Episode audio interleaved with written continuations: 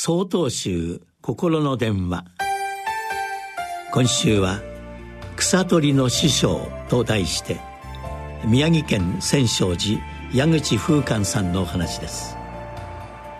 お寺のサムに草取りがあります。草を取ってはまた生え草を取る。その繰り返しがずっと続きます。その日も私が草取りをしていると女性の檀家さんが「お手伝いしていいでしょうか」と声をかけてくださったのでぜひとお願いしました私が草を大雑把につかみブチブチと抜いている姿を見てその方はアドバイスしてくれました。草は一つ一つ違いどの方向に引っ張ればすっと抜けるのか。方向を見つけながら草を取るのだそうです。そして今日はここまでやろうと思ってやるとかえって疲れます。自分ができる分だけその時の状況や体調に合わせてやればよいのです。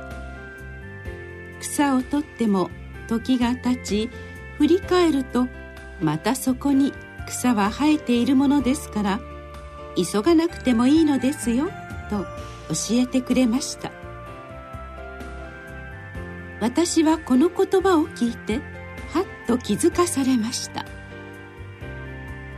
私は今まで今日は必ずここまで終わらせると決めて作業していました。そして草の様子を観察することもなく強引に抜くやり方をしていました。必ず終わらせるとなると休憩を取ることも忘れ体に無理もさせます。終わらないイライラ。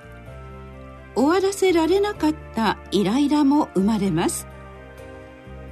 これでは疲れるのは当たり前ですよね。道元様は「強くなす」と書いて「合意」という言葉を示されます。強引に我を通して行う行為という意味です。自分の中だけに存在する思いを叶えようと強引なやり方をするといろいろなところに無理をさせてしまうのです。頭の中で展開される思いで現実を生きてしまう。思いに没頭している分それは何がその場で本当に起こっているのかを理解できないことにつながるのです。これは本当に怖いことだと思います。合意の思いがあったことに気づくきっかけをくださったこの檀家さんを私は密かに草取りの師匠と呼んでいます。